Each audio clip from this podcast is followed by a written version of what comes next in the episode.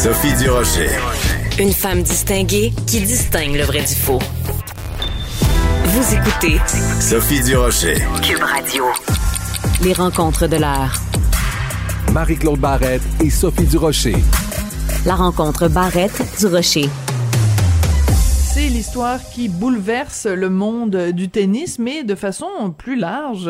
Tout le monde qui s'intéresse à la pandémie, c'est bien sûr l'histoire de ce champion de tennis Novak Djokovic, donc euh, qui, euh, parce qu'il n'était pas vacciné, euh, s'est fait expulser manu militari de l'Australie où il devait participer à des compétitions, l'Open d'Australie. Et c'est ce qui retient l'attention de Marie-Claude Barrette en ce beau lundi. Bonjour Marie-Claude. Bonjour Sophie. Ben oui oui, moi, j'en parlais avec, entre autres, euh, j'ai des amis qui sont euh, vraiment des fans de tennis euh, et qui étaient catastrophés par tout ça parce que moi, au début, la, nouvelle de Novak Djokovic, je, je suivais ça de loin, mais c'est devenu rapidement une nouvelle importante dans l'actualité parce que Novak, c'est le numéro un du tennis masculin. Donc, il s'en allait défendre son titre à l'Open d'Australie qui débute aujourd'hui. Et euh, il a fait euh, une... Euh, écoute, Bon, je vais, je vais, essayer de commencer par le début parce qu'il y a beaucoup de choses là-dedans, juste pour comprendre euh, rapidement. Oui, le contexte. Lui, là, le, 16 décembre, il le, 15 décembre, il était avec des amis. Euh, bon, il y, en, il y, en, a qui avaient la COVID. Donc, le 16, il a passé un test rapide euh, qui est sorti négatif. Le 17, euh, il a passé un test PCR, donc le, le, test qui n'est pas un test rapide, le vrai test, on veut.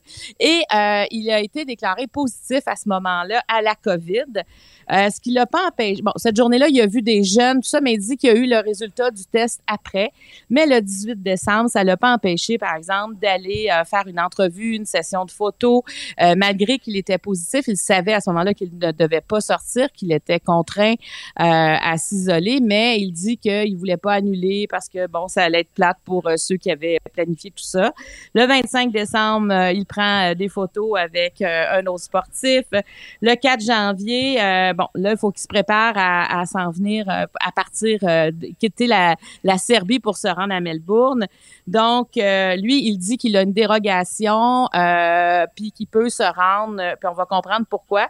Il dit qu'il a une dérogation pour participer à, à l'Open de l'Australie, mais quand il arrive à Melbourne, lui, là, il n'y a il n'a pas été vacciné. Voilà, c'est le cœur de la chose. Il est, il est non vacciné. Et euh, l'Australie, juste pour situer le, le contexte, c'est un pays qui s'est préservé, qui a vraiment eu des très très très bons résultats euh, en termes d'hospitalisation et de mortalité de la COVID, parce que ils se sont isolés, ils ont eu des mesures extrêmement sévères. Donc, c'est pas une bonne idée d'entrer là si t'es pas vacciné. Là. non, puis de dire qu'il avait obtenu une dérogation, euh, ben là. ça, ça semble jamais avoir existé cette dérogation là parce que il disait ben moi j'ai eu la Covid donc c'est fait c'est un peu comme si j'avais été vacciné mais c'est pas comme ça que ça fonctionne du tout hein. Euh, c'est quand on a eu la COVID, ça ça compte pas pour un vaccin. On nous dit que la protection est là, mais euh, sur le plan juridique, ça n'a aucune valeur. Donc euh, bon, il arrive à Melbourne, il est, bloqué parce que il a pas rempli les bons formulaires et là là ça se passe pas bien. Et à ce moment-là, le, premier ministre australien exige l'exemption médicale, faute de quoi? Parce qu'il a dit qu'il avait une exemption médicale, mais il n'y en avait pas d'exemption médicale. Donc, il dit, si vous ne l'avez pas, vous retournez en Serbie ou encore votre visa est annulé. Alors, le 6 janvier, euh, il dépose en justice, euh, Novak euh, Djokovic dépose en justice une requête contre l'annulation et son expulsion parce que lui, il veut participer au, au, jeu. Euh, il, veut, il veut jouer et finalement, ça fait en sorte qu'il est placé dans un centre de détention. Parce qu'il n'a jamais, il a jamais démontré qu'il y avait une exemption. Eux sont là-dessus, c'est démontre-nous une exemption. Même si tu fais un recours, faut que tu montres qu'il y a une exemption. Et là, et là moi, c'est là que j'ai commencé à suivre l'affaire. Sais, quand on, quand on entend que le numéro un mondial qui s'en va défendre son titre est placé en détention, là, tu dis, OK, là, c'est, là, ça commence à être être sérieux, pas à peu près.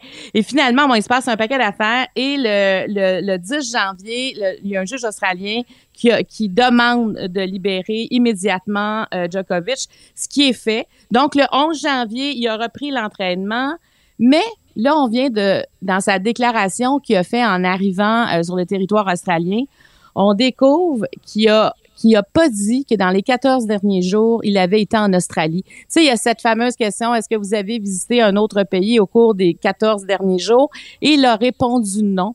Alors que si la réponse était oui, il a, il a mis la faute sur son gérant, euh, son agent qui aurait, qui avait plein de choses à faire, qui a répondu rapidement et il a mal répondu à une question. Mais ça, ça n'a pas passé du tout.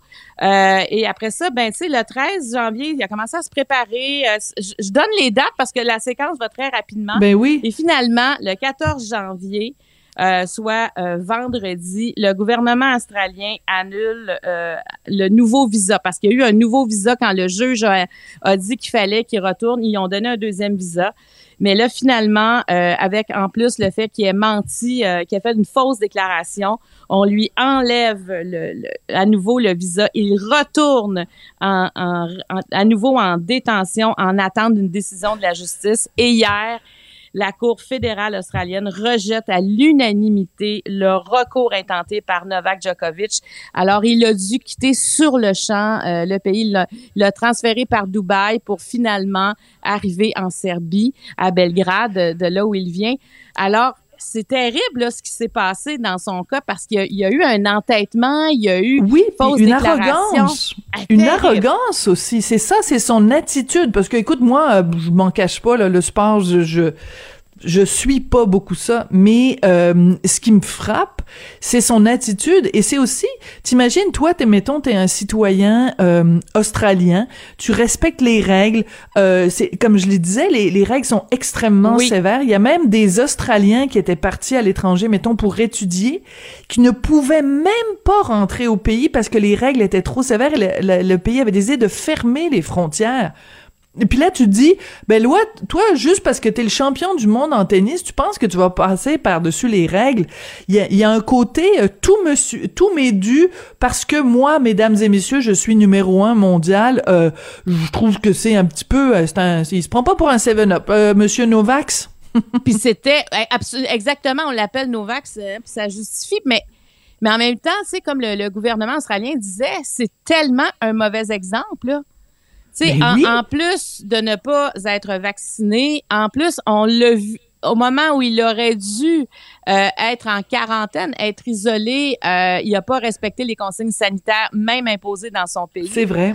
Et en plus de ça, euh, il, a fait une fausse déclaration qui est pas banale. Là, c'est impossible qu'on fasse. Tu sais, est-ce que vous avez visité un pays dans 14 jours et ça se vérifie? oui. Et tout de suite, il y a des gens qui ont envoyé des photos. Regarde, il était en Espagne. Tu sais, c'est quelqu'un de tellement connu sur la planète, tu peux pas passer incognito. Euh, et il voulait pas. Le gouvernement a dit c'est impossible qu'on le garde. On peut pas donner cet exemple-là à notre population. C'est vrai que c'est un très mauvais exemple. Et là, il y a eu beaucoup de polarisation. Il y avait les pros euh, euh Novak, il y avait les, les, les anti euh, Novak. Alors, ça, ça a polarisé beaucoup. Puis tellement les joueurs de tennis comme Nadal ont dit, est-ce qu'on pourrait donner de l'importance au jeu, au tennis? On est là pour ça. Tu sais, il y a des joueurs qui se sont mm. plaints. On n'a pratiquement pas parlé de tennis. On ne parle que, que d'un... Que, ben, le joueur numéro un, c'est, c'est sûr que ça attire beaucoup d'attention, mais on était encore dans les mesures sanitaires. Dans la, tu sais, ce qu'on essaie d'oublier une fois de temps en temps, ben, c'était... on peut pas. Ben non, exactement. Puis là, tu vois, le, Grand Chelem, c'est quatre grands tournois. Le prochain, c'est le Roland Garros en France qui a été retardé, qui va commencer le 22 mai. Mais déjà, il y a un membre du Parlement français qui a dit la nouvelle loi exclut les gens vaccinés et ça, ça s'applique au sport. Donc, euh, on verra la suite des choses. Mais il reste que qu'est-ce qui va rester de ce joueur-là? Tu sais, oui, ça, physiquement, ça va être un, ça va être un joueur, mais sur le plan social, sociétal, euh, au moment où on est tous à bout présentement, ça va faire bientôt deux ans, où on, on, essaie de se tenir debout ensemble, de voir que quelqu'un, comme tu l'as dit, avec cette arrogance, arrive à dire non, non, moi, euh, moi, j'ai une exemption alors qu'il n'y en a pas. Oui, moi je suis pas comme tout le monde. Et mais la question de base, Marie-Claude, c'est aussi, on est rendu le quoi, le 17 janvier 2022. Mais on se fait qu'il est pas encore vacciné. C'est quoi son problème? Sur quelle planète il vit de pas être encore vacciné? Ben, puis tu sais, euh, quand on quand on regarde en arrière là il y a quelques mois. Tu sais, je veux dire, il y a, il y a eu quand même, euh, il semble avoir eu des, aussi des bévues par rapport aux, contraintes, euh, par rapport aux mesures sanitaires ben dans, son cas. Il y a plusieurs choses qui ont été dites là dans au cours des derniers mois, euh, mais mais là, tu sais, c'est comme si c'est l'apogée de, de, de de, tout ce qu'il a fait, de, de son entêtement, en fait, par rapport à la COVID. On dirait que là, il peut pas aller, là, ça peut pas être pire que ça. Mais moi non plus, je ne comprends pas que, puis en plus que tu te présentes dans un aéroport, sais, oui, il y en a qui ont des, des, exemptions médicales et qui ont un passeport vaccinal, mais c'est pas basé sur des vaccins, basé sur une exemption euh, médicale. Par contre, ces gens-là doivent euh, être isolés 14 jours. Il y, a, quand même des règles différentes parce que elles sont moins protégées, mais au nom de, de, de la loi, ben elles passent. Donc, quand tu fais, tu peux pas faire à croire que tu as une exemption médicale si tu n'en as pas, là. Je veux dire, tu as quand même un passeport vaccinal, tu as quand même quelque chose qui prouve que tu as été es conscient des dangers de la COVID, mais toi, pour certaines conditions, le vaccin ne fonctionne est peut-être plus dangereux. Tu sais, on peut penser euh, aux gens qui ont eu un guilin barré, par exemple. Oui, oui, oui, tout à fait. Euh, tu sais, il y a des gens comme ça. C'est pour ça que moi, je parle des non-vaccinés. Je fais toujours un peu attention parce qu'il y en a pour qui c'est un enjeu sérieux. Mais dans son cas, en tout cas, si, pas ça. si ça en avait été un, il l'aurait mentionné. Puis tout ça ne se serait pas passé. Fait moi non plus, je, je ne comprends pas, mais c'est sûr que en tout cas, ça, ça va laisser des séquelles et, et tout le monde en parle de, de, de cette situation-là. Je veux dire, au début, même si quelqu'un s'intéresse pas au tennis, on se dit un instant, là. Après ben, deux ans de ce qu'on est en mhm. train de vivre, il n'y a plus rien qui passe, là. Moi, la seule raison pour laquelle je me suis intéressée, c'est qu'en lisant mon journal de morale, il y a un certain chroniqueur qui s'appelle Mario Dumont qui a écrit un excellent texte là-dessus. Puis là, j'ai commencé à m'intéresser euh, au dossier parce que sinon, ça me passait huit pieds par-dessus la tête. Mais la chronique était tellement intéressante puis tellement bien écrite que c'est là que ça m'a que ça m'a intéressé, que ça m'a interpellé. Et euh, tu sais, tu disais tout à l'heure euh, quel point l'image que ça donne, le modèle que ça représente. On le sait à quel point les sportifs ont une influence sur les gens. Tu sais, quand on parle des, des fameux influenceurs, là, ben, les, les, sportifs sont des influenceurs, sont des gens qui sont des modèles pour les jeunes. Donc lui, euh, euh, Novak Djokovic, ben, il est sûrement un modèle aussi pour plein de jeunes qui rêvent de devenir des champions de tennis. Puis là, t'as ce gars-là qui euh, soit a tourné les coins ronds, soit sciemment euh, à donner des fausses informations, euh, respecte pas les mesures sanitaires, se fait pas vacciner, etc. Donc ça fait beaucoup d'affaires dans son dossier qui font en sorte qu'il n'est plus un modèle pour les jeunes. Et ça, je trouve ça très très plate. Alors qu'il a justement, avec la visibilité qu'il a, l'occasion d'être un d'être un modèle puis d'envoyer un message euh, positif. Ben il se conduit pas mal en cabochon. Ah oui, moi j'en reviens pas. Je te dis cette histoire-là, je trouve ça terrible. Puis tu sais quand ils ont enlevé pour la deuxième fois le visa en quelques jours, euh, là il, pourrait être banni facilement pendant trois ans. Ça pourrait prendre trois ans avant qu'il y ait un nouveau visa. Alors s'il veut continuer à, jouer euh, au tennis, ben tu sais euh, le Grand Chelem de Melbourne d'Australie, en fait le Grand Chelem, le, le, tournoi qui fait partie du Grand Chelem, celui de l'Open Australie euh, il pourra plus là. sais alors il y, a quand même une gravité, j'imagine, pour son entourage. au début, ils ont peut-être quelque chose, ils sont gonflés à bloc, puis euh, bon ben. Euh, ils sont euh, les caliméros de l'histoire, ils sont des victimes, mais je pense que tranquillement, là, euh, ils vont se rendre compte que qu'il y a des conséquences qui sont graves. On est loin de Calimero ici, là.